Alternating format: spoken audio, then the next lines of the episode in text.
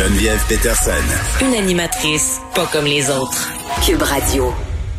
Les policiers qui ont procédé au démantèlement du campement installé aux abords de la rue Notre-Dame. On se rappelle euh, que ce campement-là, quand même, est érigé depuis le 27 juillet dernier. On parle avec Louis-Philippe Messier, qui est chroniqueur euh, au journal 24 heures, et qui a bien suivi ce dossier-là. Louis-Philippe, salut.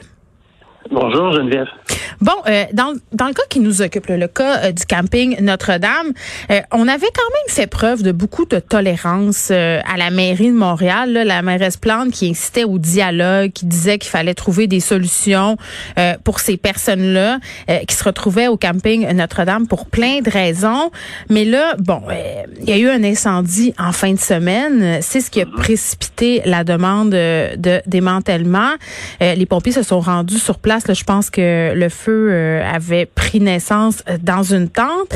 Euh, moi, Louis-Philippe, j'étais sur cette impression que c'était assez bien organisé au camping Notre-Dame. Il n'y avait pas de prenage de drogue visible. On en a parlé par ailleurs une fois ensemble. Il n'y avait pas de niaisage. On, se voulait, ça se voulait une place paisible. Et là, tu étais sur place ce matin.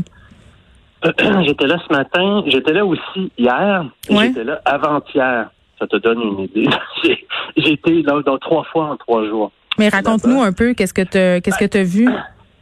Ce qu'il faut comprendre, c'est l'intensité de, de l'incendie qui a eu lieu il y a deux jours. C'est pas juste une tente qui a brûlé.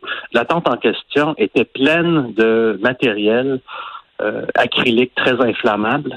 Euh, Souvent des cadeaux que les gens portaient, des couvertures et tout. Et le, couple qui vivait là stockait, stockait, stockait des choses. Et quand le feu a pris, ça a donné une espèce de gigantesque bûcher de plastique.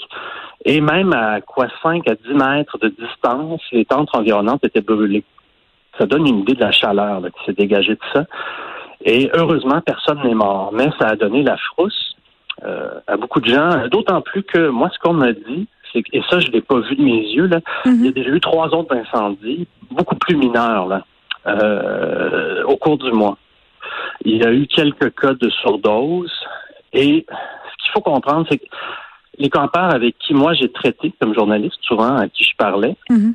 c'était les plus organisés. Ils étaient tellement bien organisés que dès, je me souviens, dès le mois de, dès le mois d'août, ils étaient en train de penser à l'automne et l'hiver, comment ils allaient passer à travers.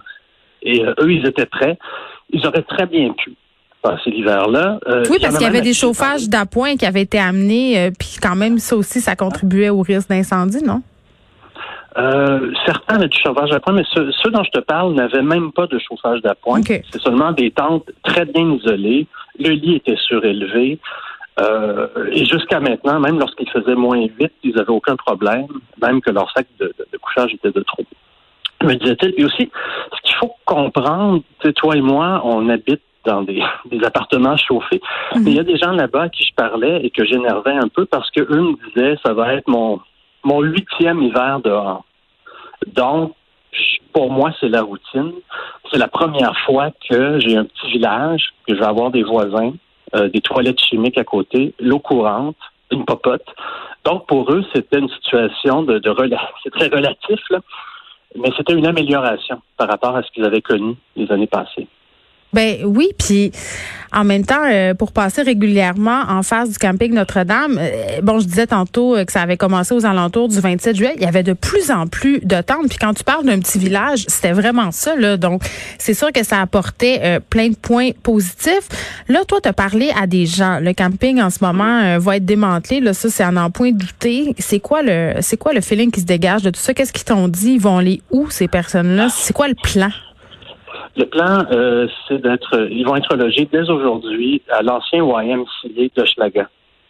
Là où tu as passé du euh, temps, toi, tu as passé la nuit, là, on s'était parlé. Là. Oui, j'étais allé dans un refuge à l'Arena et depuis ce temps-là, les choses ont beaucoup changé. Ils ont aussi obtenu l'édifice d'à côté, qui était le YMCA en bonne et due forme. Ouais.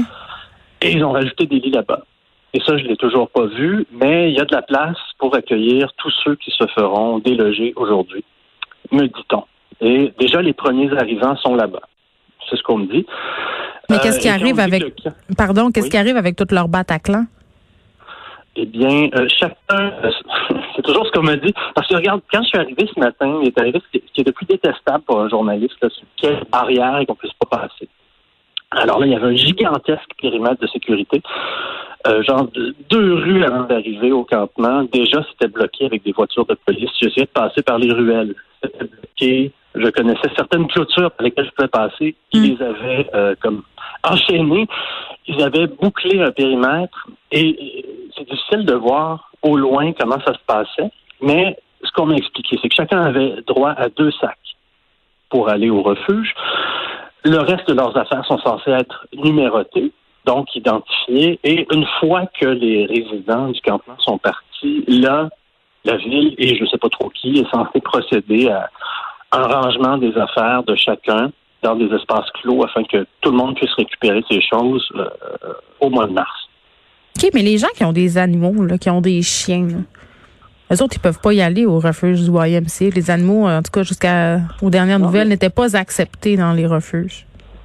Très bonne question. J'avoue. Et euh, moi, dans les résidents du camp que je connais, j'en connais pas qu'il y avait des animaux. Il y en a peut-être, là mais je j'en ai pas croisé. Faut dire que garder un chien dans une tente, c'est pas facile non plus. J'en ai vu quand je, je passais en face, c'est pour ça que je te pose la question, euh, parce que souvent euh, ces personnes-là ont des animaux euh, pour les garder au chaud, puis aussi pour la zoothérapie que ça leur procure.